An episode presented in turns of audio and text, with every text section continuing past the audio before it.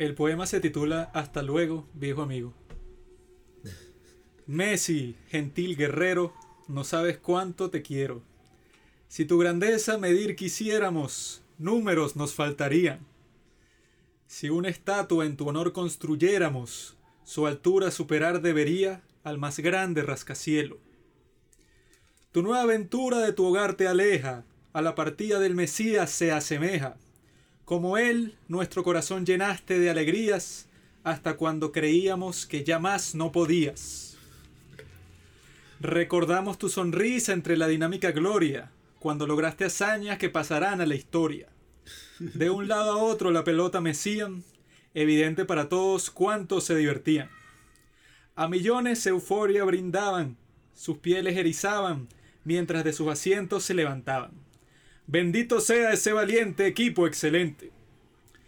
Esos héroes que te cuidaron y nutrieron como un bebé en el vientre, con nosotros estarán por siempre, no importa hace cuánto partieron. A la pregunta, ¿cuánto pesa el mundo? podría responder. Cuando once el trabajo comparten, hasta una fiesta puede parecer. Pero llega el que todo destruye, y la cifra en dos partes separa. En la rapidez de los miembros influye, la soledad del divino prepara. Como un rayo el mismo sitio dos veces no visita, en el Barcelona ningún otro tu poder podrá igualar. Todo el que por este templo transita, la historia de Lionel Messi va a escuchar. Ahora debes irte, y eso me pone triste, pero nunca olvidaré todo el bien que hiciste. Feriado mundial debería ser el día que naciste, celebraremos para siempre los goles que metiste. Todavía recuerdo esa tarde con mi abuelo, congelados por el miedo y el olor a derrota, esperando un milagro, la mirada en el cielo, de repente vemos el correr de la pelota. Era Sergi Roberto, al que el valor nunca abandona, cruzando el campo como lobo hambriento, huyendo de la vergüenza que al perdedor no perdona. Hay que alabarlo por tal comportamiento. Como un fantasma apareciste en medio de la batalla, a tiempo para escuchar cómo el estadio estalla. Tu camisa sostuviste, te diste cuenta de lo que hiciste. El gol se gritó en todo el mundo, de mi garganta la de un chino en un segundo. Mi abuelo, mi hermano y yo festejamos el mejor momento que pasamos. Partes antes de tu muerte, para con el calvo reencontrarte. Imposible no desearte buena suerte y, sin tenerte presente, alabarte. Golpes salvajes brindaste a ingleses y romanos. Pensabas que contabas con tus hermanos, pero al volverte estaban en retirada.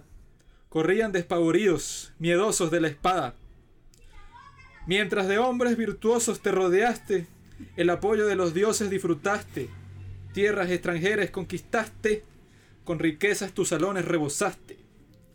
Ellos la imprudencia no perdonan, hasta el rey inmortal destronan tus victorias pasadas no les importan. La cobardía presente no la soportan. Así que vuela con prisa a Inglaterra. Vuelve a sentir como al contrario aterras. Ya muchísima gloria otorgaste a esta tierra.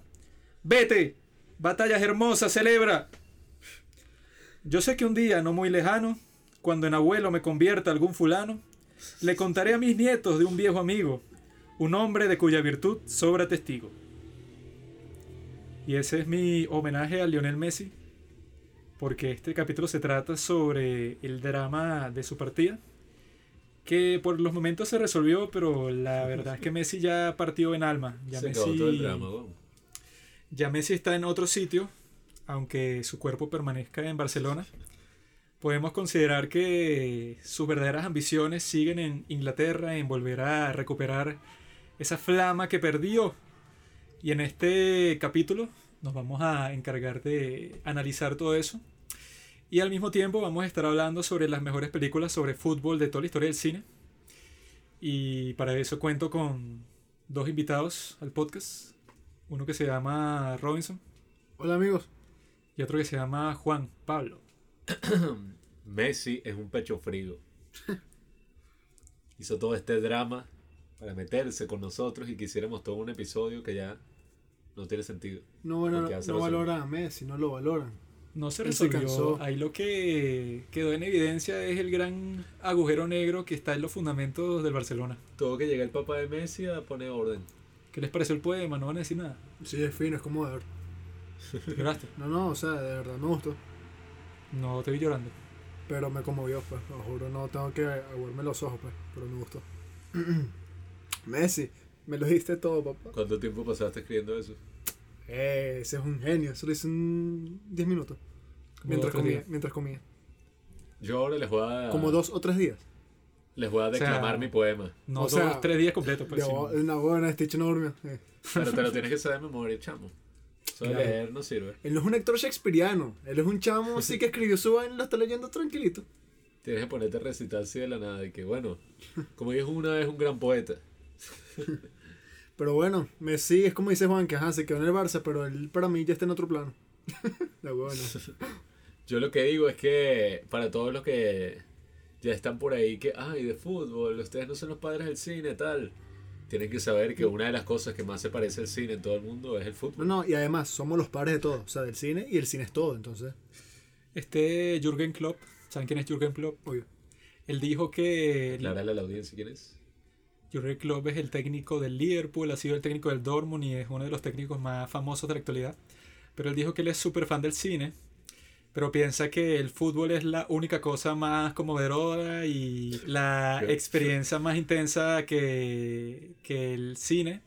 Porque a diferencia del cine y que él y que cuando se despierta luego ha sido un super triunfo loco que tuvo, la experiencia fue real. En cambio cuando ve una película ajá, que le gustó mucho y tal, bueno, no se trasplaza, se traspasa al plano de la realidad, pero con respecto al fútbol, es como que la experiencia mágica que él tiene así de, de la vida.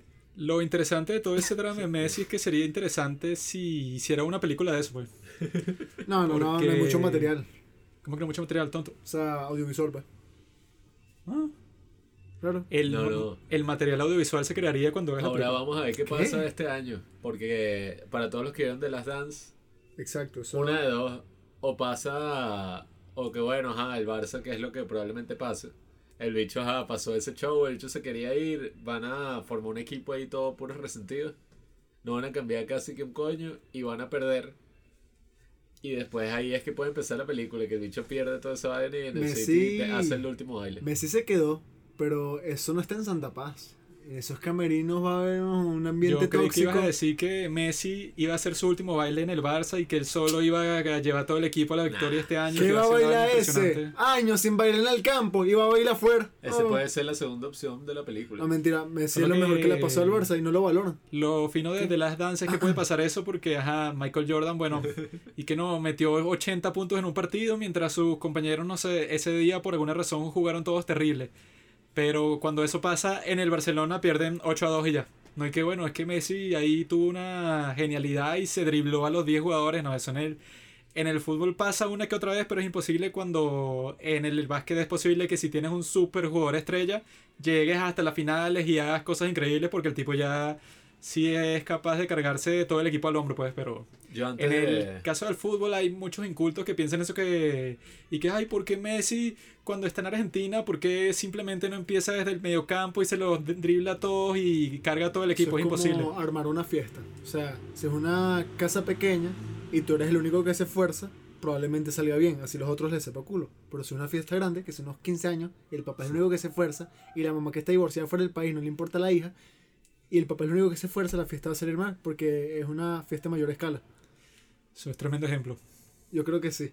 Yo me acuerdo cuando me hicieron mi fiesta de quinceañera. Ah, Quinceañera. Yo antes de, de entrar ya al tema en cuestión quería... Entramos. Tenía preparada Entramos una apología hacia el fútbol.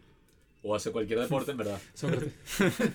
Que- Dos horas, así que- O sea, hay mucha gente así, show, sobre todo, bueno, nuestra audiencia es gente que le gusta el cine y ahí hay muchos nerds. Entonces, yo creo que mucha gente así que le gusta el cine, así obsesivamente, y que no, bro, este es mi gay, que fútbol, ¿para qué vas a ver eso? O gente que le gusta eso, el anime, los videojuegos. A mí me gustan casi que todas esas cosas, pero la cuestión y la razón por la que me gusta el fútbol, que yo creo que soy el menos fanático, ¿no? O bueno, no sé si tú, y- tú y yo, Robinson, somos más o menos igual. Yo creo que Pablo Pablo y juega yo, FIFA. Pablo y yo estamos en el mismo nivel. Juanqui sí, Sí. es como superior en cuanto a... a- A todo. Eh, eh, eso también es verdad. Juan que una vez construyó. Eso también es verdad. Eh, sí, eh. No, yo lo que digo es que, ajá, el fútbol tampoco es que, y que, no, bro, yo vivo por el fútbol, o sea, es mi vida. Pero a mí lo que me gusta del fútbol, y esa es la pequeña apología que traía preparada, que es que ajá, a todo el mundo que dice que, ay, bueno, si eres salvaje, o sea, te gusta un deporte ahí, unos jugadores corriendo, no sé, y que la gente se que pinta de he colores. visto que muchos dicen eso y que 22 tipos corriendo detrás de Sí, un sí. balón por hora y media, ¿para qué quieres ver eso? Y, ¿what? Lo importante de eso, como en cualquier deporte, y, y que todo esto sale de un tweet que una vez te pasé hace ya como un año, de David Wong, que es un escritor de Ah. Kraken, que es una página que a nosotros nos encanta. Mm. Bueno, nos encantaba. Se te lo pasé yo. Te lo pasé yo. ¿Qué importa quién se lo pasó a quién? Disfruten. Yo, soy, yo siempre tengo que ser mediador. Cállate, tú No. cállate. Yo me callo cuando tú me dices que me calle, como ahorita. Entonces no hablo más durante el podcast. Si no me vuelven a oír, ya sabes por qué Joaquín me tiene ahorcado. Me despido. Oh, como- como anoche. Uy, an- anoche fue loco. En fin. el tipo decía, y que bueno, si tú quieres ver así en 90 minutos cómo funciona el mundo, cómo funciona la vida, ve que si un partido de fútbol o cualquier deporte, porque te das cuenta de que así se hayan hecho todas las predicciones del mundo. Así que no, mira, estos bichos, estos analistas de, de fútbol dicen que el partido lo gana el Barça porque es el más arrecho.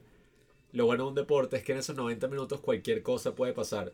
Y demuestra clarísimo lo malo que somos en predecir las cosas. Por algo existe un negocio de apuestas en el fútbol que bueno, si fuera tan fácil y que... metido ahí, James. Si fuera una vaina así tan sencilla, es una cuestión de números así que mira, Messi va a ganar todos los partidos, ta, ta, ta, apuesto todo al equipo de Messi, gano millones de dólares. Bueno, es que en todas las apuestas, si el resultado es muy seguro, ajá, lo adivinaste, pero no vas a ganar casi nada. O sea, si es un partido y que el Barcelona contra el Real Sociedad y que yo apuesto que el Barcelona va a ganar 3 a 0 y gana 4 a 0, Para bueno, mí lo mejor del fútbol, apostaste 2 dólares, ganaste 3. Para mí lo mejor del fútbol es cuando hay una final o una cosa así, porque son que si justo en esos momentos cuando los bichos más la cagan o más hacen una vaina recha, o sea, es como el extremo. O pasa que un bicho se volvió, no sé, le metieron un coñazo, se puso todo nervioso. Lo que pasó en la final Barça, fue Barça, no, el Madrid contra el Liverpool. Que Carius, sí, fue el Madrid. Que este Carius, que era el arquero, como que le Ah, metieron un sí. coñazo así. Y el bicho tuvo- le dio una contusión, pero Se no quiso decir nada. envenenaron el día antes. ¿no? Ya, ya. Y el bicho cagó todo el partido, Mm. pero completo. O sea, a su equipo lo jodieron, No, pero que antes de eso se había lesionado Salah, que es el mejor, el mejor jugador del Liverpool. O sea, que O sea, lo importante de ver deportes así es, más allá de que es una actividad que el ser humano lleva haciendo toda su existencia, es que demuestra lo, la improbabilidad, ¿cómo se dice? la eh, incertidumbre. La incertidumbre del día a día y de todas las cosas, pues, Pero, ¿te acuerdas del otro que dijo David Wong sobre eso? lo de la economía. ¿Cómo es que era? Que él dijo que ese es como que otro argumento que existe para que darte cuenta que, bueno, si quieres hacer cualquier predicción de economía, ¿verdad? Por ejemplo, alguien que va a estar ahí que no, yo voy a predecir la próxima crisis económica que va a ser cuando estos tipos, no sé, tienen como que un chanchullo montado los de cuatro y en cualquier momento va a pasar X, ¿no? Es súper mega difícil hacer cualquier cosa de, ese- estilo porque si, si tú lo ves en ese mini ejemplo del deporte y que algo tan pequeño como si no, el, el mejor jugador de tal equipo no pudo dormir en toda la noche porque pasó todo ese tiempo y que acordándose así, pero aleatoriamente de una conversación que tuvo con su padre hace 10 años, no sé, que capaz que sí lo dejó traumado. Y entonces cuando le tocó jugar, jugó terrible, pero no por ninguna razón técnica, deportiva ni nada, sino por cosas que simplemente pasan y uno no tiene idea. Entonces, si eso es en ese mini escenario, o sea que uno pensaría que sería como que mucho más controlable, ¿no? Que si lo comparas con eso, con la economía en sí, que son billones de personas alrededor del mundo tomando un montón de decisiones sobre sus propios intereses que uno no tiene ni la más mínima idea, o sea, todos los mini problemas y los mini conflictos que pueden influir en todo eso que pasa. Entonces es súper interesante el argumento que él da ahí porque es como que diciéndote y que cualquiera que se crea que él mismo pu- puede ser y que no, la economía va a ir perfecta. Si yo hago esta y esta medida, como presidente, todo el mundo se va a comportar de esta forma. Deberían ver más partidos de fútbol. Así que de esa forma voy a garantizar que todo el mundo tenga plata, porque bueno, voy a controlar a la gente mala y lo separo de la gente buena y ya. Y es porque al final es una actividad humana.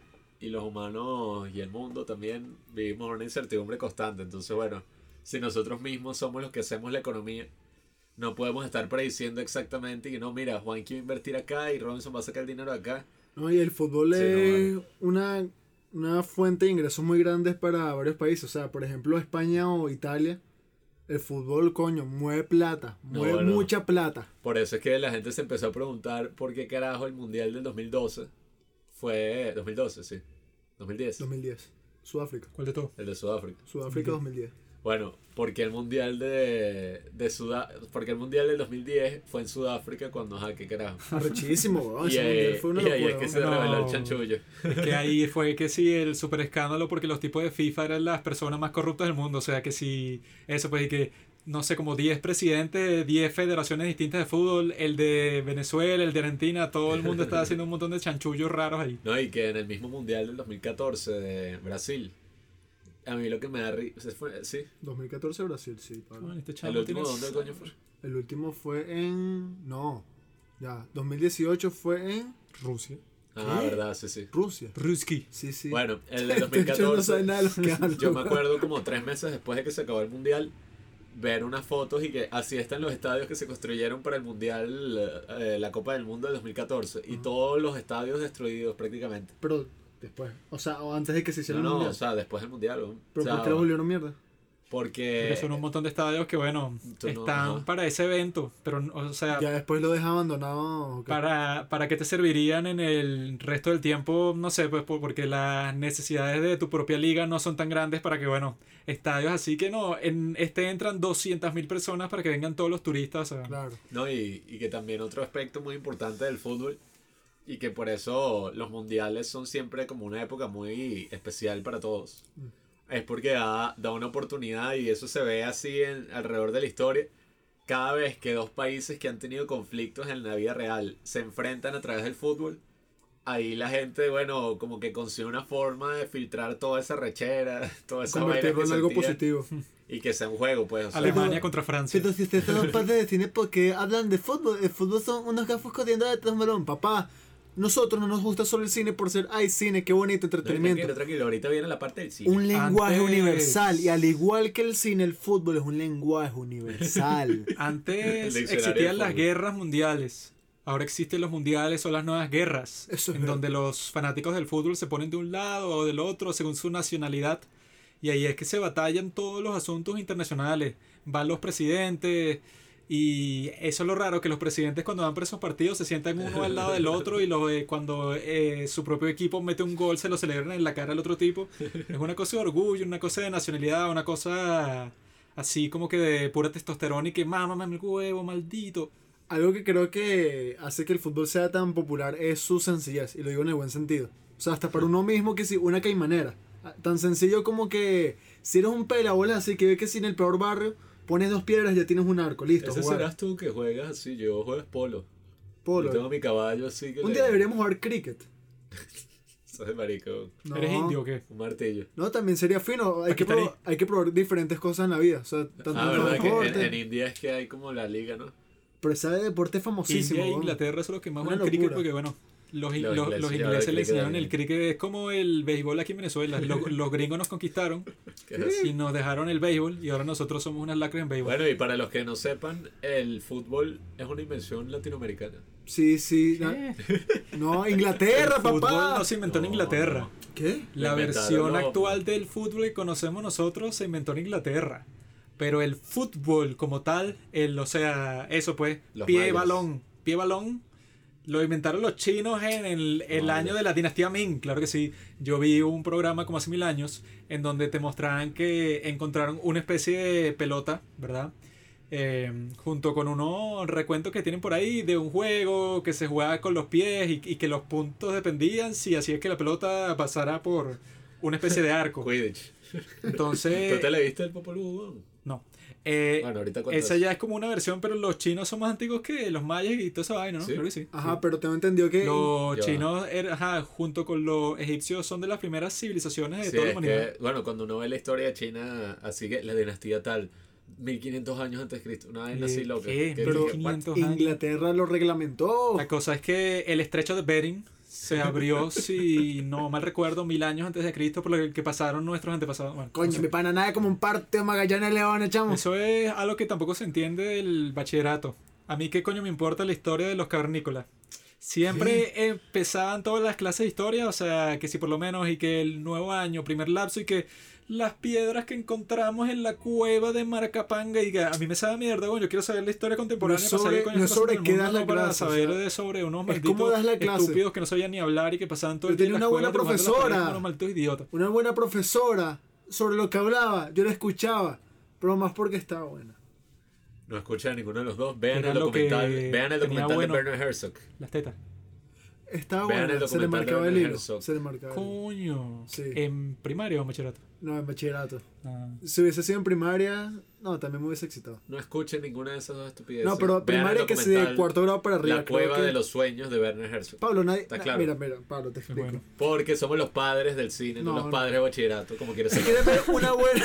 Bueno, es que Robinson ya pasaron sus días de gloria y ahora todo lo que habla es Robinson- bachillerato, bachillerato, Yo estoy bachillerato. como. Robert De Niro en The Irishman, así todo solo en un cuartico con la puerta Sería un entreabierta. vacilón y que. O sea, Creo que todo el que empieza a escuchar este episodio solo viendo el título, que es Sí, Biopic de Messi, ya deben saber. sabrá qué es lo que pasó con Messi y que nosotros queríamos hacer este episodio desde que vimos que estaba empezando todo ese drama, desde que Messi mandó el famoso Burofax. Que él dijo que bueno, ya me voy del Barça, gracias por todos los años, gracias por todas las glorias, pero como dijo en la nueva entrevista, pues que ya bueno, aquí en el Barça ya han pasado varios años en donde no se tiene ninguna idea específica de qué es lo que, qué es lo que vamos a hacer, ¿Qué es lo que? Ningún plan, ni- ningún plan concreto y que bueno, la estrategia del Barcelona es esta y vamos a comprar este tipo porque nos va a ayudar en la fundamentación de nuestro equipo, sí, sino que bueno, vamos a comprar a Dembélé en un pánico, vamos a comprar en Coutinho durante el mismo pánico de la ida de Neymar, que se sumó a la, la ida de Iniesta. Se sumó a la lista de controversias del director Bartomeu, que es larguísima. esa directiva se parece un poco a los que gobiernan este país. Pero que fue que, bueno, hay un montón de acciones que han tomado todos estos años que Messi ya se nota que el tipo estaba harto y que él en su contrato, y bueno, tenía un año opcional que sería esta temporada, pero los del Barça están diciendo que no, Messi, tú tenías que decir eso el tal de junio, que era la fecha límite, ¿no? Pero y que en el contrato supu- supuestamente también tenían otra cláusula que dice que si pasa como que algún evento extraño, pues, o sea, que sea como que eso, que no estaba planeado, como que se extiende ese plazo y como pasó toda esta vaina del COVID, Messi dije que bueno, yo no pude haber hecho eso en junio porque en junio estábamos en plena temporada, cuando en cualquier otro año, bueno, ya todo hubiera terminado por, por- porque la, la final de la Champions casi siempre es en mayo. Entonces, lo que le terminaron diciendo a Messi, que bueno, si tú te quieres ir de aquí, tienes que pagar tu cláusula de rescisión completa o buscar a alguien que te la pague, pero son 700, millones de euros. Loco, loco, esa gente loca. Entonces él dijo que bueno, o sea, la única razón por la que se está quedando en el Barça fue porque lo pusieron en 3 y 2, no tiene ninguna otra opción. Y que es chimbo que lo pongan así porque si eso, tú has sido el mejor jugador de toda la historia del equipo, pero por muchísimo, pues, o sea, tú estás en el, en el, top, en el top 1 y el tipo que te sigue, bueno, o sea, tú le llevas, no sé, que si 300 goles más. Entonces, él dice que, que, bueno, él se queda para no entrar en una pelea legal con el equipo de su vida y tal. Pero bueno, tiene todo el sentido del mundo que se quiera ir luego de los fiascos de Roma y de Liverpool. Y ahora con todo este pedo de Lisboa, pues, o sea, que si lo que le pasó contra el Bayern, que todo el mundo está diciendo, eh, lo escuché de eso, de, comentar de comentaristas deportivos, de gente que sabe bastante del tema, que ha sido la humillación futbol- futbolística más grande que han visto en este nivel, incluso más grande que la que todo el mundo se acuerda.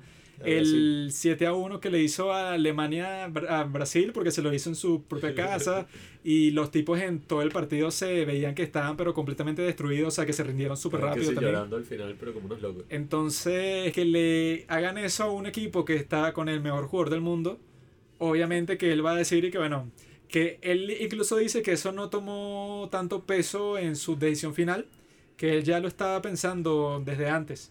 Pero cuando le pasa algo así tan traumático y que ve que el equipo tiene fallas por todas partes, o sea, que no es y que, porque la gente dice, Messi que camina, Messi en los, en los partidos importantes, Sí, tú sí. lo ves y no está haciendo nada importante. Messi es lo mejor que le ha pasado a ese club. Y si tú no lo puedes ver, es porque tú estás mal. Messi no es lo mejor que le pasó al Barça. este hecho está La drogado. cuestión con Messi, eh, toda esta controversia que ocurrió, que además fue, no me acuerdo por cuántos días fue que ocurrió, pero por varios días eh, Messi se volvió una de las palabras más buscadas así de Google, mucho más que el coronavirus, que Donald Trump o que... no sé qué Coronavirus pasó de moda en junio. Una Se nota que Robinson Pero- no sabe mucho del Barcelona.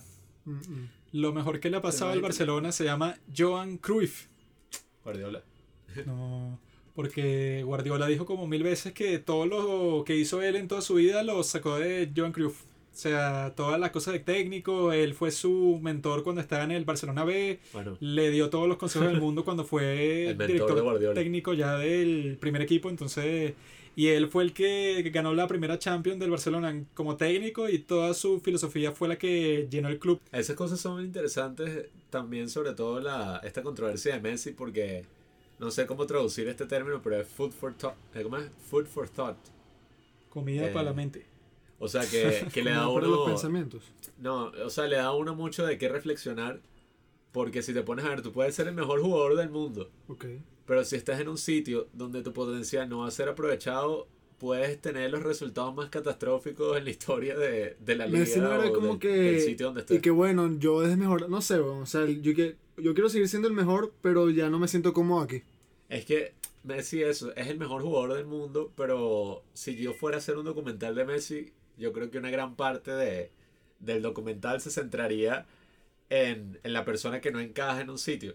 Porque si te pones a ver, mira a Messi en Argentina. Ventaja de ser invisible. No, o sea, es que mira a Messi en Argentina.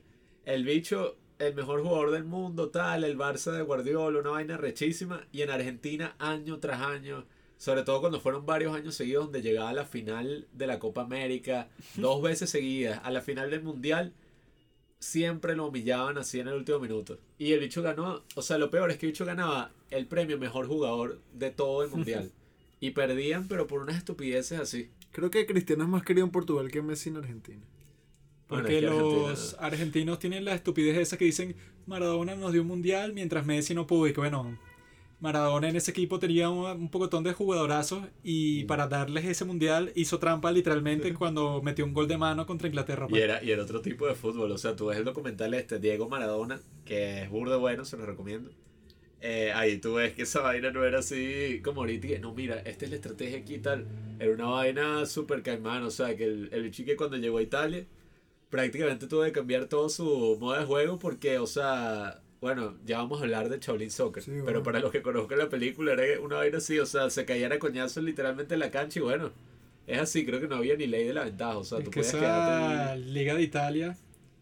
Ahorita también es así, pero en esos tiempos era que si la más violenta, sí. Pero y que bueno, al jugador le partieron la pierna en pleno partido y le sacaron fue tarjeta amarilla al tipo que lo hizo. Y que, ¿qué? Hasta los chores cambiaron. ¿no?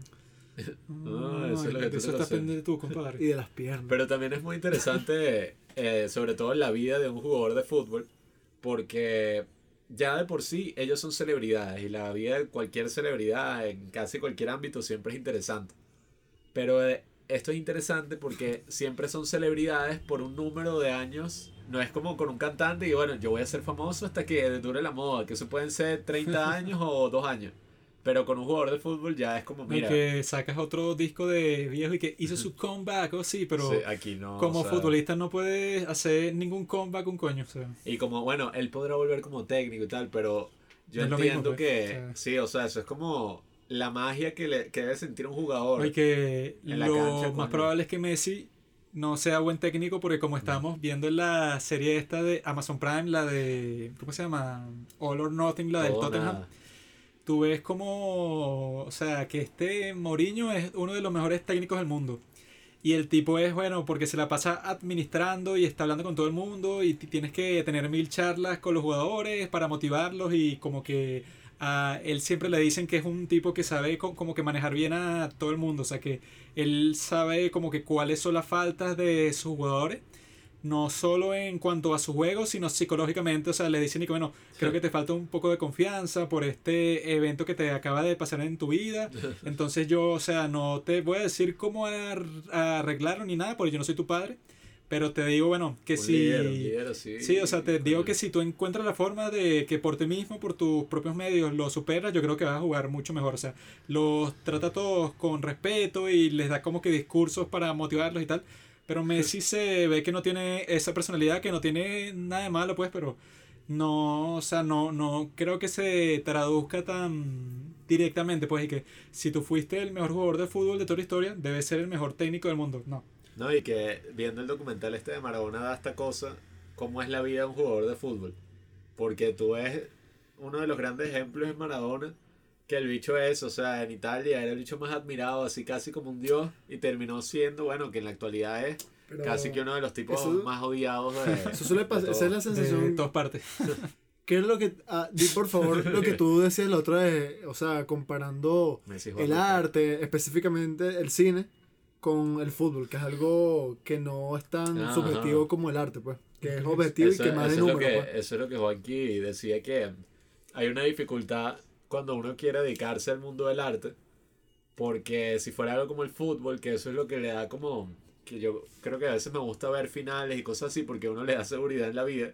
Que en el fútbol es más que claro, o sea, o ganas o pierdes. O sea, no, es, no hay que, ay, bueno, es que este jugó mejor, pero al final. No, no, no, o sea, o no, o hay pierdes. unos jueces al final que según quién jugó mejor y que ah, bueno, tú ganaste. Que eso siempre me da rechera. Pablo se esforzó mal, toma. Yo cuando hacía karate me acuerdo de una competencia. No, no. eh, como ninguno hizo más puntos que el otro, los dos hicieron lo mismo. Según estos jueces, este bicho hizo más contacto que el otro. Entonces, yo llegué, no, bueno. debería ser quien queda más coñaseado y que mira, este no se puede parar. Llegué, Pablo. si no se han hecho los puntos, se continúa. Karate no me gustaba mucho. Yo- Bueno. yo, o sea, de, de, de pequeño no lo que quieres es entrar a coñazo, weón. Bruce Lee. Bruce Lee, Pero lo que él que. O sea, boludo. como que ir avanzando y poniendo el puño así. Se llama Marico, disciplina, chamo. no es disciplina. Bueno, sí es disciplina en verdad, solamente que yo tenía otra mentalidad en ese tiempo. déficit, déficit. Pero ahorita yo puedo hacer karate y yo creo que me lo tomaría mejor. Pero también me gusta el bowling. Ajá. Anyway. Lo que, ¿Qué era lo que decía? Pedro Picapiedra. Pero creo que es mejor que Juan que lo diga. Ajá, no, sí. más objetivo. Lo de la que, actuación, que no, no, no, eh, que Pete, como, Pete. como es una cuestión más objetiva, tú estás claro que, que, bueno, ¿cuál es el mejor jugador del mundo? Messi. O sea, no es que, que ay, mira, vamos a hacer un casting eh, para ver cuál es el jugador aquí, no sé. O sea, la cuestión con ser artista es que esa vaina como es tan subjetivo y depende de que, bueno, de conexiones, de un coñazo de otras vainas. Yo pensando ahorita también un poco del fútbol está bien. Son mis discusiones del pasado. Pero tú también para entrar como que tienes que estar medio conectado. Pero creo que no es tan así porque si te pones a ver, Casi Las todos los grandes estrellas grandes son, pobres. unos malditos miserables. ¿no? las grandes no- estrellas vienen de lugares No, solo las grandes estrellas, casi todos los jugadores, porque hay una serie de entrevistas que hace esta página que se llama The Players Tribune, Ajá, sí. que le ha hecho entrevistas a todos buena. los jugadores de toda la historia del mundo. Ahí, o sea, de todos los estratos. Está Cristiano Ronaldo, está Di María, está Lukaku, ¿no? Y, o sea, hasta este tipo que es un perdedor, ¿cómo que se llama? Uno que es del Manchester United, Lingard. Lingard, que es una mierda jugador. Y El demonio todo, FIFA. todos tienen casi la misma historia, pues, o sea, que vienen de una familia de bajos recursos, ¿no? O sea, que su vida era súper difícil. Y el único momento así de gloria que tenían cuando niños era que, bueno, yo soy muy bueno en fútbol y no me importa el colegio, no me importa más nada, porque cualquier otra situación es como que muy difícil para mí, entonces voy a gastar eso, no sé, que si 16 horas al día jugando fútbol, concentrado al fútbol todo el tiempo para convertirme en la superestrella y poder salir de la pobreza. No, y que, tienen como que una motivación mucho más fuerte que la que, que podría tener cualquier otra persona que no esté en una situación eh, eh, económica tan mala. Y eso aplica para lo que sea. Así No sea aplica para lo que sea, no aplica para lo ya, que ya, sea. ya. Si tú quieres ser futbolista, final, se esfuerza en eso. Pero si quieres ser lo que sea, tú vas a invertir la mayor cantidad de tiempo. La- Es que ese es el punto. O sea, si tú quieres ser cantante, tú podrás cantar como Pavarotti. Sí, sí. Pero... No, no, y que bueno, ajá. Pablo pasa vei- 20 horas de su vida practicando canto. Sí, y que, exacto. ok, es que tú vas a ser el gran cantante, el, el gran cantante, que si el más famoso de todos no es porque es el que canta mejor. Eh, po- po- bueno, el tipo también es compositor y se saca unas canciones y tuvo este contacto que fue con el que grabó su primer o, disco. o el ejemplo que te poníamos, si tú como actor, o nosotros como directores, pues, pero ajá, tú porque existe la figura del casting. Tú puedes ser el mejor actor del mundo, pero uno está claro que la gente que está ahorita en Hollywood, o los grandes actores del momento, no llegaron ahí que, no, es que el bicho estudió en la Royal Ocean Shakespeare tal, y entonces un productor lo vio y lo vio en una obra así de mierda, que sí, en un teatro comunitario, y dije, no, mira, eh, listo, tú vas a ser Iron Man. No, o sea, es como toda una estructura que viene así, que en el fútbol lo bueno es que eso, pues, o sea, hay venezolanos, gente de barrio, gente Estoy de todo tipo. de. Viendo la serie del Barça había hasta un chamo venezolano. Creo que podríamos entrar entonces a hablar de, de la película que, que trata básicamente sobre eso, eh, que es Gol, la gran película de todo futbolista, de todo fanático del fútbol. La, no será la primera, pero sí es una de las mejores películas sobre un futbolista que existe. Porque trata la historia de Santiago Muñez, un emigrante mexicano que pasa por la trocha, pues pasa la frontera hacia Estados Unidos. Y su sueño es jugar fútbol. El bicho lo que hace es jugar Saltó el muro de fútbol, Trump. limpia piscinas por ahí. Limpia piscinas por ahí en su tiempo libre. El papá tiene, es que sí, jardinero, etc. Y el bicho pasa exactamente lo que le pasó a Messi. Un tal Glenn Foy, por así decirlo. Glenn Foy. Se llama el personaje. El bicho es un tipo que ficha así. La cosa es que a Messi le pasó eso a los 13. Bueno, ajá. O los Sí, 14. Es el acto en sí. 13. Ok. Es el acto en sí, no tiene que ser exactamente igual. El acto en sí. El bicho lo fichan, el bicho se va para el Newcastle en Inglaterra Newcastle United. y se vuelve una lacra, bueno, más o menos, ni siquiera es que el bicho tampoco es Messi, pues, pero, Se vuelve bueno. pero es una buena historia, pues, o Para sea, la mierda que era al principio. Es una película de esas sencillas, buenas, de la gran década de los 2000 Es una historia de éxito. y que después sacaron como tuvo éxito Gol 2, Gol 3 y creo que hasta Gol 4 y todas las otras son una mierda. Bueno, la 2 más o menos, bueno, Gol 2 es divertida, pero. pero es mierdera. Pero. Uno ya se fastidia cuando ya es todo el drama y que él, como es una estrella. Entonces. Sí. Ya no, no le importa más nadie. Ahora su ego es muy grande. y que, ¿qué? Sí, sí. Pero esa película de Gol, yo creo que aquí en Latinoamérica muchos la van a reconocer porque fue como un boom, la pasaban en la televisión todo el tiempo. Ya como que no la pasan, pero me Porque es el gustaría sueño de todo latinoamericano, salir de Latinoamérica. Salir de Latinoamérica como de lugar. Esa era una de mis películas preferidas cuando yo era un ragazzo. Porque yo quería ser jugador profesional de fútbol. Y entonces todas esas películas te dan como que la esperanza y que, ajá, tú algún día vas a estar jugando en un parque con tus panas, una caimanera. Y va a estar un tipo que va a decir que, coño, ese que hizo ese pase ahí y después metió un gol, berro. Ese es tremendo tipo. Yo como que me lo voy a llevar para el para que sea Turquía, nuestro Turquía FC. nuestro mejor jugador. Y como está bien filmada, o sea, tiene una historia que es emocionante porque sería chimbo en cuanto a estructura si él llega y que, bueno, eres tan bueno que listo, vas a empezar en el primer equipo, Sí, sí, vas no, a ser titular de una. Sino que el tipo cree que ya lo hizo, pues que lo logré. Estoy en Inglaterra, pero empieza, no joder, que en las reservas de las reservas, o sea, Eso de que sea desconocido es importante para la película también, porque si hubieran adaptado la historia de, no sé, de Kaká, la historia de Maradona, ya uno bueno. como que sabe que, bueno, este carajo es arrecho, entonces el bicho desde que entra y, wow, la magia. El bicho toca el balón y hace unas vainas arrechísimas. Pero aquí como es una historia ficticia, es como interesante, pues, porque uno en verdad no sabe si el bicho que va a pasar, o sea, va a eh, lograrlo. al final es como la historia del chicharito. Ajá, Que es exacto. que bueno, se lo llevan para Inglaterra de una, ¿no? Y será muy importante para él y tal, pero él como jugador tampoco que es y que coño, qué arrecho este chamo, increíble, sino que es que bueno, juega bien, está en un buen equipo, se podrá ganar unos buenos reales, pero de que van a estar y que el próximo Cristiano Ronaldo, ni de vaina, pues, o sea, no necesita hacerlo para ganar un pocotón de real y para cumplir tu sueño. No, y que, bueno, eso lo vimos en el documental este de Hoop Dreams, que es sobre básquet y sigue la vida de cuatro, sigue la vida de dos chamos alrededor de cuatro años de grabación, donde los chamos están tratando de llegar al básquet profesional. Y es como se ve con uno de los chamos y que, bueno, si tú pasas tanto tiempo esforzándote, fracasas, te lesionas, tantas dificultades, ya llega un punto que eso que tanto te gustaba el fútbol y vaina, ya es que, bueno, a mí me gusta el fútbol, pero qué ladilla, o sea, esta vaina es un peo, yo no voy a estar todos los días en este peo así, con una mega presión, para ver si medio llego a ser un jugador X ahí en un, en un, en un equipo grande. Sí, que es fino porque te muestra que ya cuando Santiago Muñez ve que, bueno, ya no eres un tipo así que está limpiando piscinas, limpiando casas, que no tienes plata para absolutamente nada, sino que estás en Inglaterra, te están pagando como que más o menos bien y tú lo primero que haces como hombre joven en una situación así es que tú estás de que me voy de Sandungue, fiesta, eh, la rumba, eh, o sea, eh. me puedo buscar una mujer. Ya a ti te empieza como que a dar un poco de fastidio y que me tengo que parar, no sé, a las 3 de la mañana para llegar al entrenamiento y pasar todo el día ahí, después al gimnasio, comer bien, o sea que ya bueno, cuando tienes otras experiencias como que más interesantes, capaz que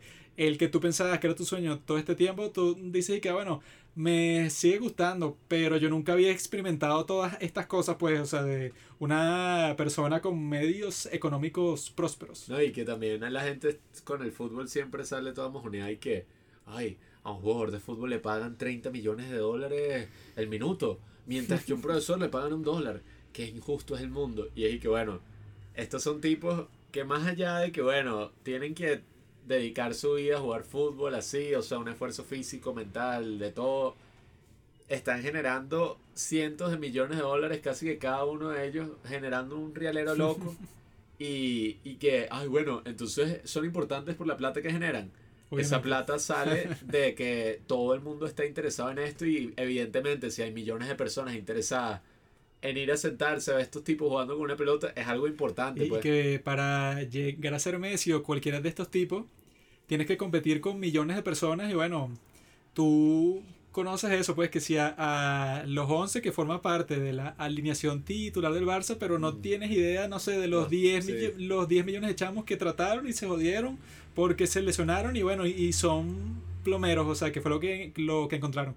Tú, en cambio, para ser profesor, o sea, tú tienes tu camino, bueno, que estudias algo que a ti te guste y pasas por estos procesos y bueno, puedes ser profesor hasta el día, que, te, mueras si te da la gana, pero para ser futbolista, bueno, ya a los 32 y que, bueno, chamo, tienes que ir pensando en tu retiro porque ya se te acabó el tiempo. Es un mercado y un- una profesión totalmente distinta. Pero en fin, amigos, vean Gol.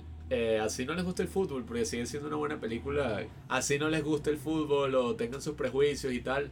Al final son como experiencias humanas que, que se relacionan con, con la vida misma. Pues no es una vaina aislada así que unos bichos dándole una pelota por hora y media. La próxima película es Gritando y Pateando, dirigida por el señor Jack Wilcox. ¿no? Judd Apatow. ¿Qué? La dirige Judd Apatow. Sí. Ah, claro. No Eso explica muchas cosas. Pa, Juan, que estás pelado, papá. Pero es una película sobre Will Ferrell, que es, La bueno, vida, la vida de Will Ferrell. es un perdedor ahí que su hijo comentó sus películas. entra en un equipo de fútbol, ¿no? Pero resulta que su suegro es el entrenador de un equipo de fútbol así de puros niños, Robert Duval, te amo. Pero que son que si, ponte, no sé, que si el, el tipo es como Zidane del Real Madrid ese que ganó tres Champions, o sea, son tipos que llevan ganando la liga esa de niños, no sé, por 10 años seguidos. Entonces él le tiene como que una arrechera al suegro porque el suegro piensa que él es un perdedor porque lo que tiene es una tienda de vitaminas. Piensa Vendemos que es vitaminas. como que medio, medio maricón. El tipo está ahí, ¿no? O sea, es como que todo incómodo, es como que un macho beta. Y hasta que tiene la op- oportunidad de que no sé qué coño es lo que le pasa al entrenador del equipo de su hijo. No, que, que el bicho es. El entrenador era el otro tipo, ¿no? El que es entrenador de fútbol americano. En la vida real. Juanqui, No, no. Juanqui, Ese se vuelve su asistente, Mac Ditka. Juanqui, yo te iba a decir, Juanqui es Mike Ditka.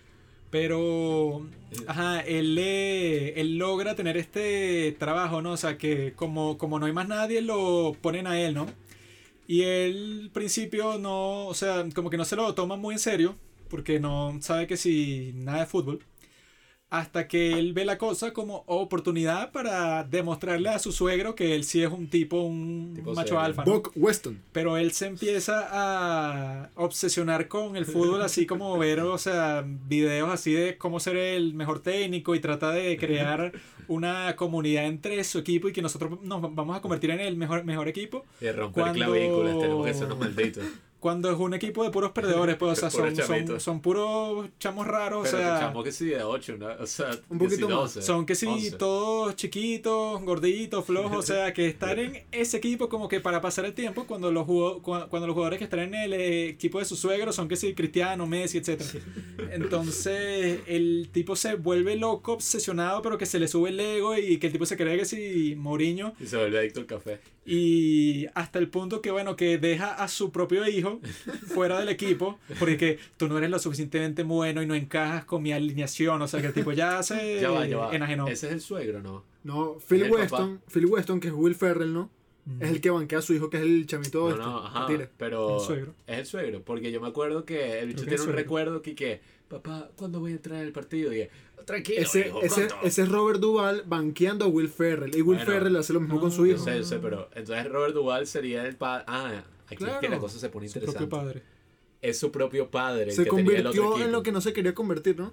Claro. Sí, o sea, él, Que no viste él vaina. Tremendo spoiler. Eh. llega a una parte de eso, pues, que se da cuenta de que él prefiere ser una buena persona que ser como este tipo ajá, que gana, pero es un maldito, pues. El No. papá le robó el balón de Pelé. Y al final Will Ferrell como que hagan lo que no les enseñé. O sea, hagan todo lo contrario a lo que les enseñé.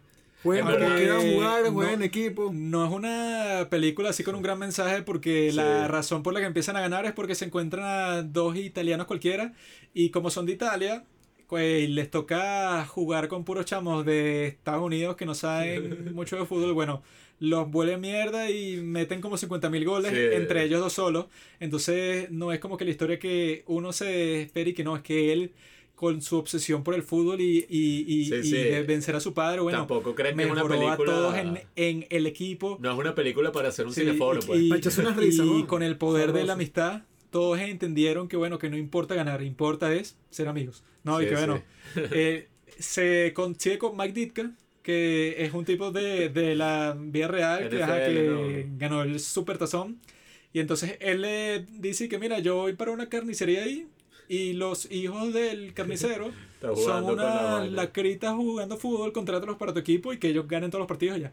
Entonces es una película chistosa porque es como que la versión gringa del fútbol, que ninguno sabe mucho de fútbol porque no, porque no les importa, pues, Sí, y tiene sí. su propio deporte. No, y se nota que es la versión gringa, porque al menos, bueno, Gol supongo que es una producción inglesa.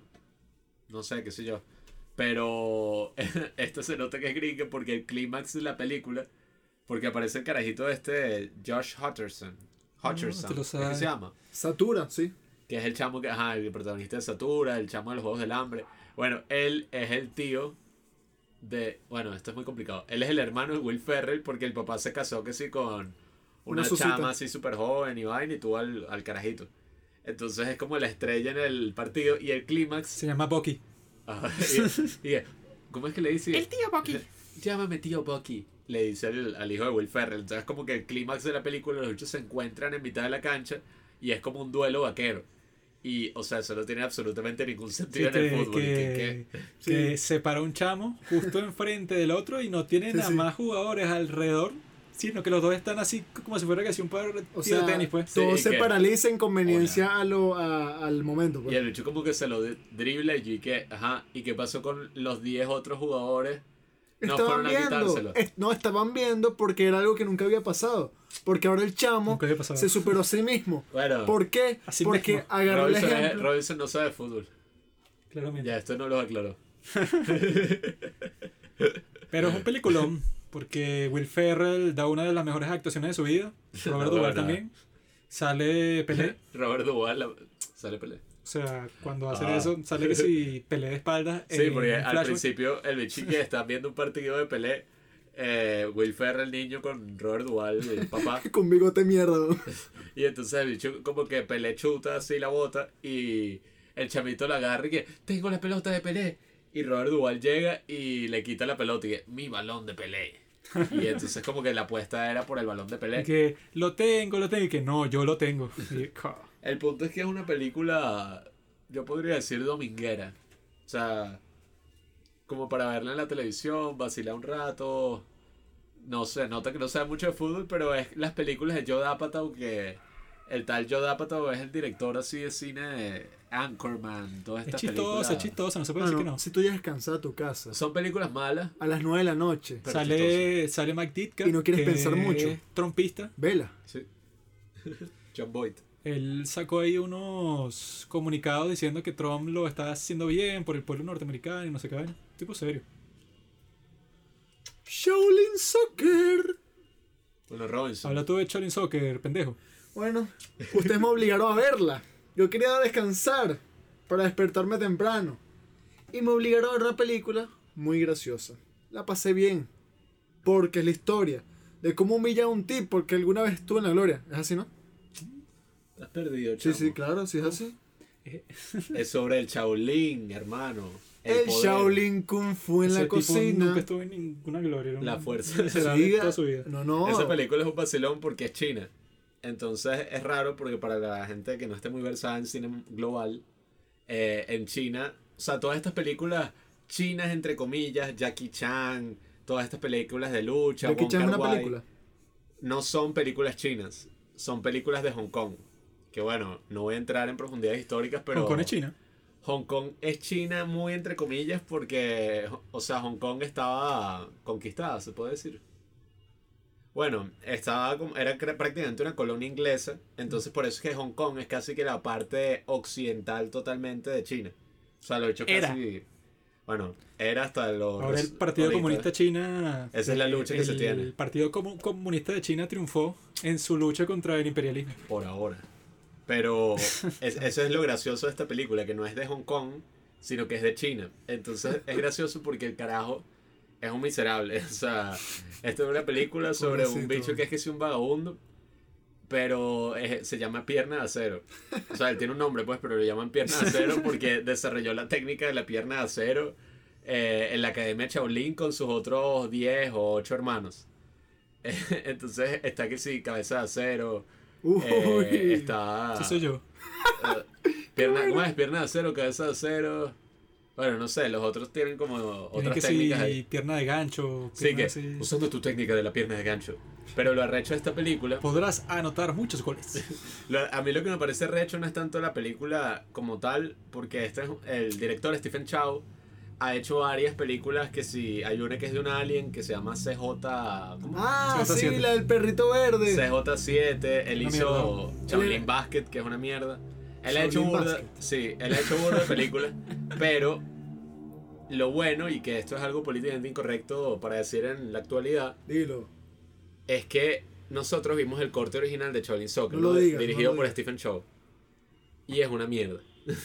o sea, nosotros... Dura como dos horas, ¿no? Dura como dos horas, es una ladilla, tiene chistes súper estúpidos. Yo estaba ahí que, marico, esto es una cagada. Hay que... ¿Qué pasó con la película que yo vi cuando era niño? O sea, ¿qué, qué película es esa? Porque evidentemente no era el Shaolin Soccer que yo vi. Tiene un ritmo de mierda. Sí, o sea, es una vaina... Dura demasiado, dos horas y pico y, y ya, o sea, Sí, una ladilla. es totalmente distinta que la Charlie Soccer que uno conoce. Porque la película es tan buena que te pasa rapidísimo. Sí, sí. O sea, la terminas viendo como mil veces porque cada vez que la 15 ves veces. se siente como si hubiera pasado que si media hora. Pero con esta versión de la versión China, China, original China. que habrán est- estrenado en China, bueno, se siente larguísima que tú ya como a la hora y media estás y de que se acabe, qué fastidio, qué va a pasar con esto. La cuestión fue que la película se convirtió en un fenómeno global, o sea, vendió burda en China y en Asia. Y un personaje de la historia llamado Harvey Weinstein, que bueno, es un maldito, pero no se puede negar que tenía dones para la producción. Entonces el tipo como que vio ahí una oportunidad y dijo, coño, voy a hablar con Stephen Chow y China para adquirir los derechos de Shaolin Soccer. Y si no mal me equivoco, él mismo la, la editó, o sea, con un editor, él mismo dijo, mira, ok, corta este chiste, corta esta mierda, tal, una hora y media, una estructura así súper, lo más sencillo posible, o sea, es una vaina casi Y le dio un ritmo rechísimo. Y, y, eh, la hizo súper sencilla y la película es básicamente la verdadera forma en la que deberían adaptar los animes. O sea, que siempre, yo en verdad no veo mucho anime, he visto como las películas de Estudio Ghibli y otras cosas que he recomendado por el Instagram de los padres del cine. Pero cada vez que adaptan un anime o algo de Asia a live action, suelen ser unas mierdas todas fumadas locas. Lo que hace ver esta película es que tiene el mismo humor absurdo de un anime, pero es creíble, pues, o sea, es una vaina que tú dices y que, marico, ¿qué, qué es esto? O sea, Eh, se ponen a bailar de, de un momento a otro. se ve que están conscientes de que es estúpido ya, pues. Sí, o sea, los bichos que sí de un momento a otro y que el tipo dice, ahora, y todos se paran y celebrate Y good times, come Ve on". una tipa por la calle que le gusta y lo primero que se le ocurre es y que eh, o sea, sacarse un grito así frente a todo el mundo y entonces Le canta una canción. le canta una canción que al parecer se le acaba de ocurrir sobre lo que ella está haciendo. Sí, Y porque que- que- consigue una caraja. O sea, el bicho, la historia es sencilla. Empieza como que en el pasado con este mega jugador así de fútbol y tal. Que, que pierna de oro. Y todos están ahí, pierna de oro, pierna de oro. Y el bicho va a chutar así el penalti en la final del Mundial Chino. O de la Copa Ya, ¿es Mundial pierna de China. oro pierna de acero? Pierna de oro. Estúpido. Y va a chutar y la tira y la pela para el carajo. O sea, la bota para el quinto coño. Y todos y que. ¡Boa! Y sale el marcador y equipo del mal uno. El otro equipo y es cero. Entonces los bichos llegan y que va, va. Bajan así unos, una turba así vuelta loca y le parten la pierna. Y uno de los compañeros del equipo y que. se empieza a reír y hay como una transición ahí como que pasan como 30 años y es a la actualidad y es que ahora el bicho es como el técnico del equipo de- del mal y el otro es el bicho el perdedor pues o sea Eh, que si su sirviente. él sí o sea que es súper creepy se nota que es como China porque hacen unas vainas que yo no me imagino que pasen o sea en cualquier lugar decente pues y que bueno el carajo y que ay que tiene sucio el zapato y y, ah, sí, gracias. O sea, por el hecho como que tiene sucio el zapato, déjame limpiarlo. Se agacha y el chico, ah, sí, gracias. Le pone el pie en la cabeza al carajo y se lo limpia con un pañuelo. El chico, ¿qué carajo? Y es como, bueno, eh, la historia es que Pierna de Oro, Funk, como se llama, el bicho es un perdedor alcohólico, Ah, sí, sí, sí. discapacitado así como cojo.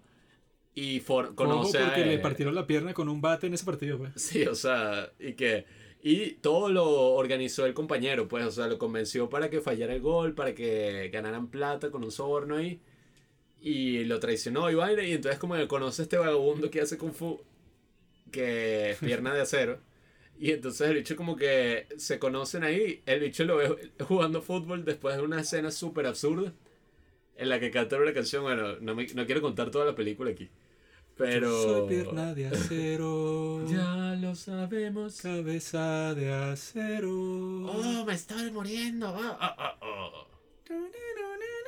En fin, un acto musical y el bicho lo ve jugando fútbol y de ahí que bueno, esta es mi oportunidad de oro y forman como un equipo con todos los otros miembros de la Academia Shaolin que bueno, ya han pasado como 30 años y son puros viejos que si uno es un, es un bicho que era así súper papiado, flequito así y me llamaban ligero. Y ahorita es un tipo gordo así, pero gordo exagerado que trabaja en, una, en un supermercado mercado. con un maldito miserable. Otro es que sí, desempleado así sin franela, no sé. Otro bicho le parten Otro en la cara. vive en una choza ahí que si en medio de la nada, o sea, que, que si en un closet así que está en la calle, ¿qué, qué es esto? Y entonces ahí como que bueno, forman un equipo y van ganando y ganando hasta que llegan a, a la Copa Mundial de China y bueno, supo, dejaremos eso Sí, para su no, y imaginación. que es una- un torneo todo raro y que Sí. equipos cualquiera que se inscriben. O sea, vaina que en la vida real no debe existir, sino que la liga y ya. Y es súper bizarro porque se nota que también los chinos como que tienen otra concepción del fútbol porque es como el extremo. Los gringos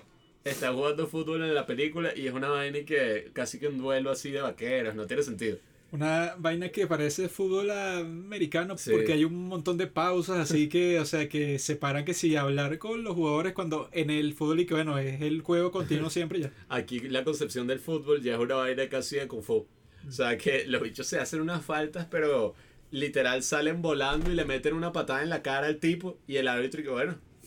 y eso, Y y que el fútbol es una guerra. ensangrentados y ¿qué es esto? Sí, o sea, ya, ya es tan absurdo que bueno, es buenísimo.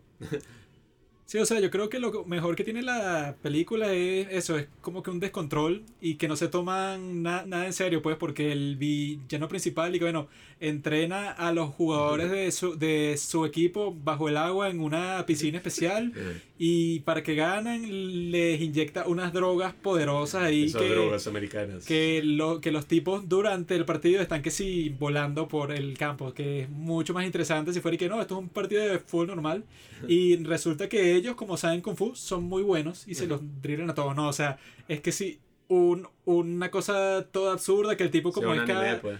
Como es cada vez de acero, que si le dan un centro y el, y el tipo sale volando y da casi un salto mortal y entonces le, le, cuando el balón le pega con la cabeza, suena así el efecto de sonido de un fierro, así que ¡tan! Que diga, bueno, termina siendo, o sea, yo creo que hubiera sido divertido que hubieran sacado un videojuego de esto. Así que, o sea, que tú puedes jugar FIFA, fútbol, pero pero, tienes poderes, pues.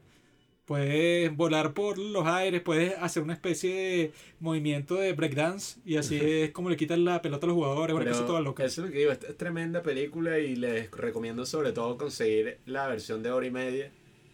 Porque la otra es una mierda, pero total. Y lo extraño es que la mierda es la que está en Netflix. Sí. Sea, raro. qué raro, pues, o sea, que es que sí el sitio en donde la debe ver todo el mundo porque es el que está más disponible. Y si son de Latinoamérica, les recomiendo que la vean en español. Porque da, es como el doble de gracioso que en chino, pues. Bueno, es que en chino no se deben que sí, Sí. entender mucho los chistes si es por subtítulos. pues. Bueno, yo creo que el cine hace a todos los deportes cinematográficos. Y sobre todo el fútbol es uno de los deportes más cinematográficos que hay. Por todo esto de que, bueno, es una vaina súper constante, pues. Aunque bueno, algunos, los gringos dirán que el fútbol americano, pero he visto muchas películas de fútbol americano y no sé. El deporte más cinematográfico es el boxeo. Es que los deportes gringos son bastante cinematográficos porque, por ejemplo, en el básquet no hay empate.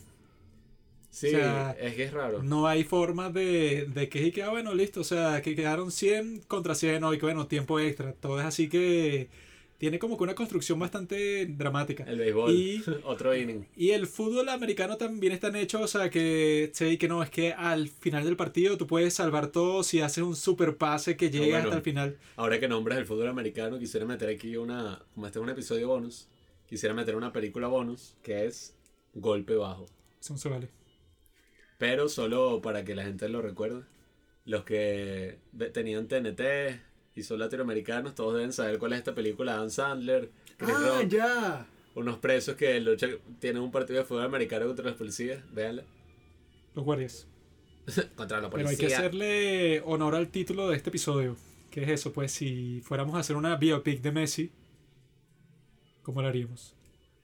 Bueno, es lo que dije antes, me gustaría resaltar eso, lo de un tipo súper, súper talentoso, si el más talentoso del mundo, que suele estar en un ambiente que, bueno, no aprovecha al máximo Juan. Pablo interpreta a Messi. Aunque lo peor que le pasó a Messi fue eso, pues que los técnicos del Barça terminaron siendo bastante mediocres, ¿no? Entonces cuando no le servía la estrategia decían, y que bueno, tú se, tú se lo dejas a Messi y Messi algo hará y va a salvar todo el partido y vamos a llegar a la final de la Champions y bueno, no, no nos tenemos que esforzar mucho ni tener un plan B ni un plan C.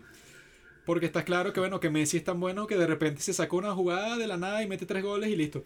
Que eso fue lo que supuestamente iba a pasar en las semifinales de la Champions del año pasado contra el Liverpool. Y sí, era lo que estaba pasando, pues Messi en el partido de ida, en el Camp Nou, hizo todo, pues. Daba las asistencias para los goles, metía goles y metió un gol de tiro libre que sí de 40 metros desde el arco, pues, o sea, un gol que nadie, nadie esperaba que iba a meter y al final del partido dejó solo a Dembélé contra el arquero y el tipo, bueno, hizo un fallo pero súper vergonzoso. Y la gente después tenía las bolas de decir que no, pero Messi en el partido de Anfield se borró.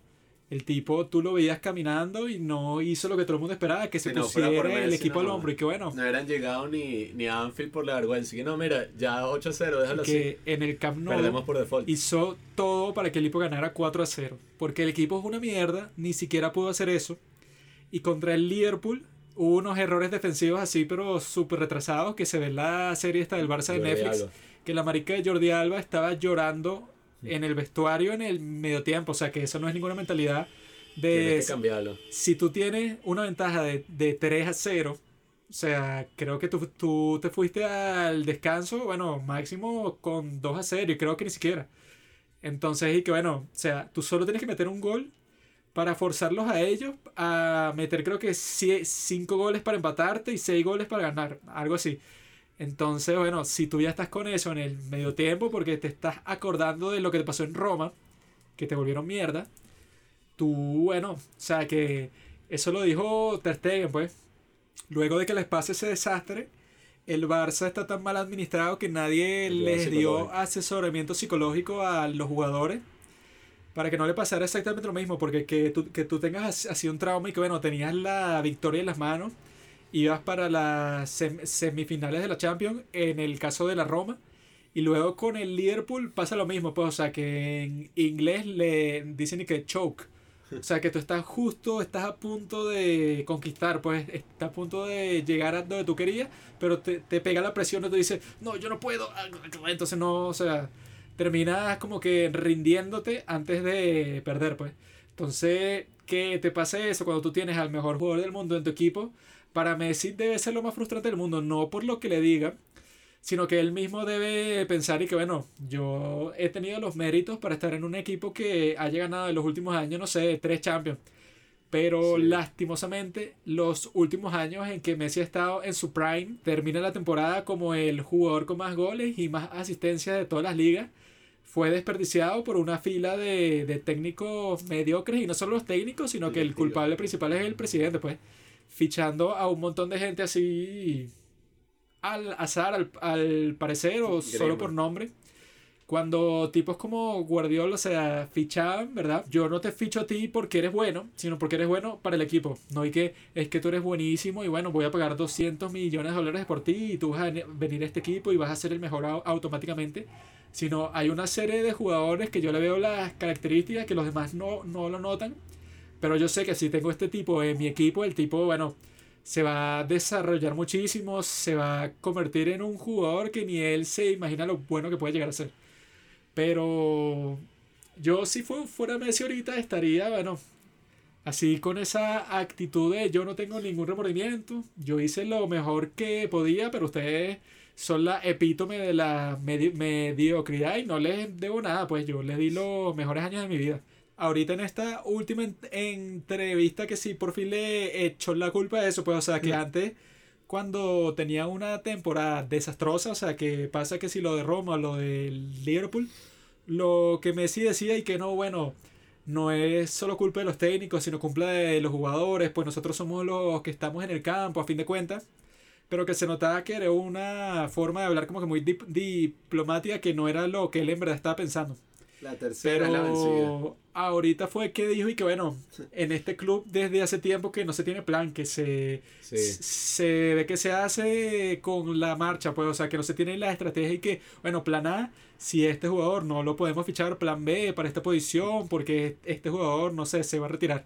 Sí, sino que los tipos bueno. actúan así, o sea, sin pensar como que en el gran esquema de las cosas, que ya él dijo, o sea, mencionó a, Bart- a Bartomeo por nombre, dije que este tipo que no sabe administrar el club, entonces ya si Messi lo dice y hay un voto de no confianza con Bartomeu. No, y que también Messi al estar en el Barça y que se haya generado esa Messi dependencia, eh, no cuadra mucho en ese equipo, sobre todo porque, o sea, a mí me gusta el Barça, fuimos al estadio, burda, recho, tal, y, y uno en verdad es fanático, como dicen en gol, es más importante el, el nombre de adelante que el de atrás. Sí, o sea, es que es un equipo que tiene tanta historia y que yo creo que sobre todo lo bueno de esos partidos con Guardiola no era Messi. Era como todo, pues todo el equipo en sí, Xavi, Puyol. Eso es lo que yo digo en mi ahí. famoso poema. Que Messi cuando estaba dentro de ese equipo, bueno, Messi era uno más entre Xavi, Iniesta, todo, Thierry Henry, o sea, unos tipos arrechísimos. Pero cuando, o sea, eso es lógica, si tú vas a depender 100% del mismo tipo, soy un técnico del otro equipo y digo, bueno, marquen a ese marico, pero así, Y pero eso pasó mil bestialmente. veces, o sea, eh, tú veías escenas del bicho enfrentándose como a cinco jugadores él solo. Bueno, es que hay como mil partidos de Champions que si contra la Juventus o contra el Atlético de Madrid que el técnico dice que bueno, este equipo del Barça, ajá, bueno, tendrá otros jugadores buenos, pero si yo bloqueo a Messi, todos se cagan porque no tienen así moral de equipo, pues entonces bueno, pongo que sea a los dos centrales a que sigan a Messi para todas partes, que le caigan a golpe y lo más probable, no sé, en el 90% de los casos es que gane el partido ya. Yo creo que la cosa es eso, con las películas biográficas, tienes que contarlas de una manera no lineal. Sí, Y- es que es eso mismo, porque si no solo una ladilla. que no te importe mucho eso, pues, y que ya va, pero en este momento de su vida él le mandó una carta a su mamá porque él quedó traumado de un evento de su niñez. Nunca o sea, se trata de lo que uno quiere ver. O sea, si yo quiero ver una película de Steve Jobs, yo pienso, coño. ¿Cómo? O sea, ¿qué hizo este bicho que le llevó a diseñar el iPhone? La Ashton Kutcher. No hay que, no, bueno, es que, ok, el bicho diseñó el iPhone, pero en verdad lo importante fue su relación con su padre, no, porque que- lo abandonaron cuando era niño. Y fue que él como se volvió una estrella, ya no era amigo de Steve Wozniak, que era su único amigo. Siempre sacan una tropa así. Él tenía otros amigos, No pero no lo quería. En cambio, Steve Wozniak era su verdadero Mira, mira. amigo. Es como la de Queen, la de Queen creo que también sufre de eso. Que Sí, es sí, que sí. yo quiero ver por qué Freddie Mercury hizo esas Que de hecho- como. No, y que, no, eh, él le dio sida. No, de hecho, Rocketman que- es mejor que Bohemian Rhapsody, weón.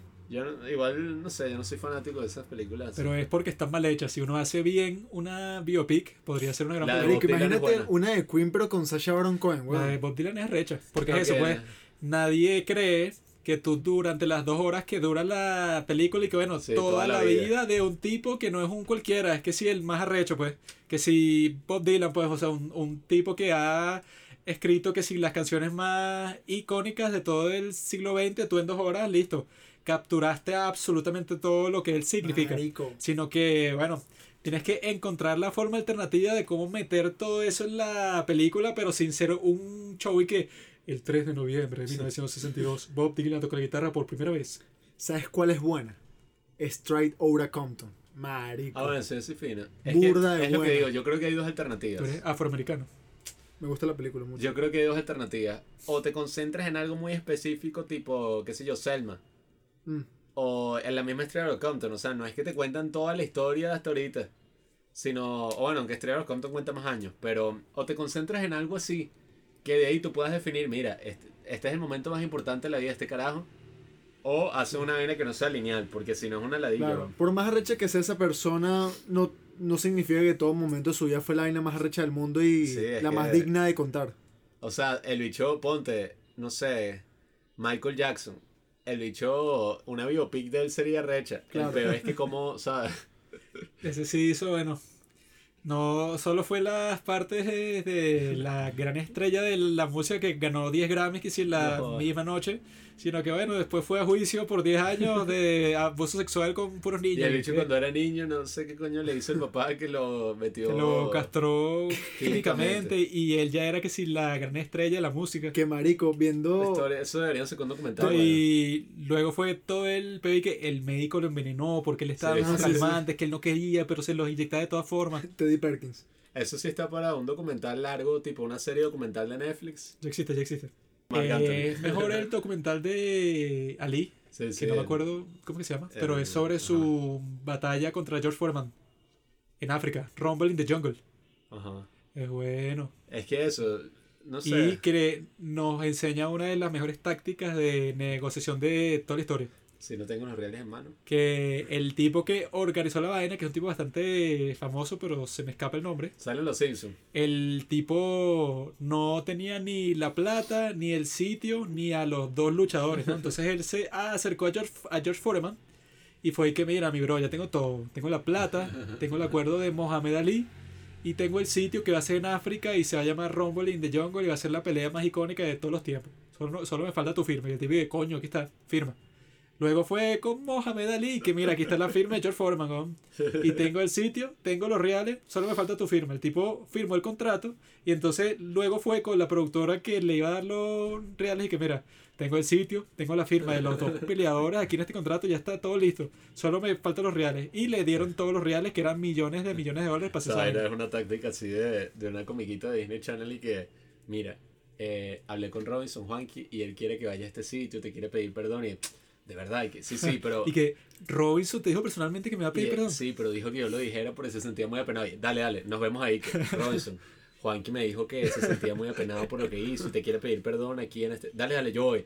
Llegan los dos y que, bueno, eh, acepto tu disculpa, brother. Sí, ¿qué? Y, ¿Qué? Y que yo no me disculpa contigo. Aunque bueno, eso como que eh, casi nunca funciona en, O sea, la- una técnica en política. las películas, pero... Pero yo creo que con las biopics lo que hay que hacer es tener las bolas de decir y que bueno, yo tengo como que mi propio enfoque para hacerla y a mí me sabe mierda si a ti tú estás y que no, pero el momento que más vendería si tú lo grabas es el concierto de Freddie Mercury. eh, eso, en, en el que él Eh, "Eh, oh", y tal. Y que bueno, o sea, Ed Life. es tener Aid. toda tu libertad como artista y de decir que a mí no me importa nada, o sea, aquí yo voy a hacer una vaina así mostrando todo lo que me dé la gana del tipo, si iba a club gay, eh, o sea, cualquier cosa que se considere como vas a mostrar eso y tal, y lo muestro y me sabe mierda. Pero eso- Adaptar, eso es verdad, adaptar ¿no? la vida de una Sí, persona, adaptar la vida de la persona es como adaptar cualquier otra cosa al cine. Cuando se adapta un libro, pasa exactamente el mismo pedo y que, no, es que tienes que, tienes que adaptarse exactamente como es tal. Eso servirá en algunos casos. Las buenas películas y las películas memorables que están adaptadas de libros es porque el autor entendió qué era lo que en verdad estaba detrás del libro y dijo, coño, esta es mi película, así no se relaciona con el libro, esta es mi película, rácata. Y por eso, porque tú tienes que traducir algo, lo tienes que traducir al, al cine, pues, o sea, tiene que parecer algo que nació del cine. Y, y eso se podría Por decir eso- con la vida de alguien, pues. Por eso el Señor de los Anillos es tan buena, porque Peter Jackson supo que lo que aparece en los libros no lo puedes contar de Es la que misma lo que digo, manera. Él, quitó como mil cosas de los Es que libros. Y por el Sí, coño lo puedes contar igual. Y una- que si yo pongo esto en la película, na- nadie se la toma en Es serio. que el final, ¿cómo es eso que, eh, o sea, en los libros al final la comarca está vuelta a mierda? O sea, Sí, no, en la que- película tú no, llegas y esa vaina es pacífica. Si pues. tú quieres hacer una película... Llegan y que todavía esto no se ha terminado. Saruman tomó toda la comarca y ustedes se tienen que unir como hobbits para destruirlo a él. Que, ¿qué? Sí, sí, sí. Es que... Que en los libros uno no tiene peo, pero si tú lo pones en la película después de todo lo que ya pasó en Es Mordor que y si toda tú esa vas a hacer una película, yo me tengo que preguntar por qué mejor no leo el libro. Donde me van a contar toda la vida de este carajo documentada. Ay, el bicho cuando el tatarabuelo era un tipo que coño decían que era buen mozo y que se cuadraba unas jevas ahí. O sea, te van a contar desde eso hasta que, bueno, eh, entrevisté a su hijo anoche y me dijo que, bueno, él ahora tiene 40 años, la edad que tenía su padre cuando murió. O sea, es mucho mejor leer un libro, ¿no? Pablo flojo. Que tratar Pablo de meter- lee, yo lo he Es mucho mejor leer un libro sobre la vida de alguien que ver una película, ¿no? ¿Qué Ya me va a hacer a mí ver la película de la vida de que alguien? la película Yo no me- para informarte, sino yo por me los quité la necesidad de leer libros de ficción en cierto sentido. Porque Huevón. me gusta más la ficción cinematográfica que la ficción literaria. También puedo leer libros de ficción, pero prefiero leer una. Leer. Prefiero ver una buena historia. Así, una película fina que yo me quede que, what? O sea, el arte así más directo y más visceral de todos. Que leerme toda una historia de ficción como me está pasando ahorita con la mierda de Game of Thrones. El marico escribe el último libro hace 10 años. ¿Qué va a pasar con los personajes ahí que, ajá, que uno como que le apasiona la vaina? No importa porque no sé cuánto coño te vas a entrar. En cambio, tú con las películas, o sea, que suele pasar lo mismo con las series y que vamos a ver qué le va a pasar a este tipo, pero te vas a enterar en 7 años cuando se, cuando se termine to- toda esta serie. Prefiero algo así directo. En cambio, uno puede leer no ficción como biografías y es más interesante porque, bueno, son cosas que están documentadas al 100% y que eh, es verdad ese cliché que dicen, pues que muchas veces la realidad supera la ficción. Pablo no se ha leído el Nadie. libro que le regalé, Un extraño en el espejo, hace como Nadie dos, se tres leyó tu años. libro. Yo tampoco. No, Juan que leyó un poquito por lo menos. Pero la vida es como el cine. Mi libro, como y el cine es como la vida. Por eso es que el cine, si lo vas a adaptar a la vida y la vida al cine, no puede ser como el cine la vida, ni la vida como el cine cuando los dos están en la misma pantalla de la vida. Basinga. Nos despedimos, amigos. Vean las tres películas de las que hablamos: Shaolin Soccer, Gol, Gritando y Pateando. Y la bonus del bonus: Golpe Bajo. Mm, sí. Así que bueno, nos despedimos, amigos. Gracias por escucharnos.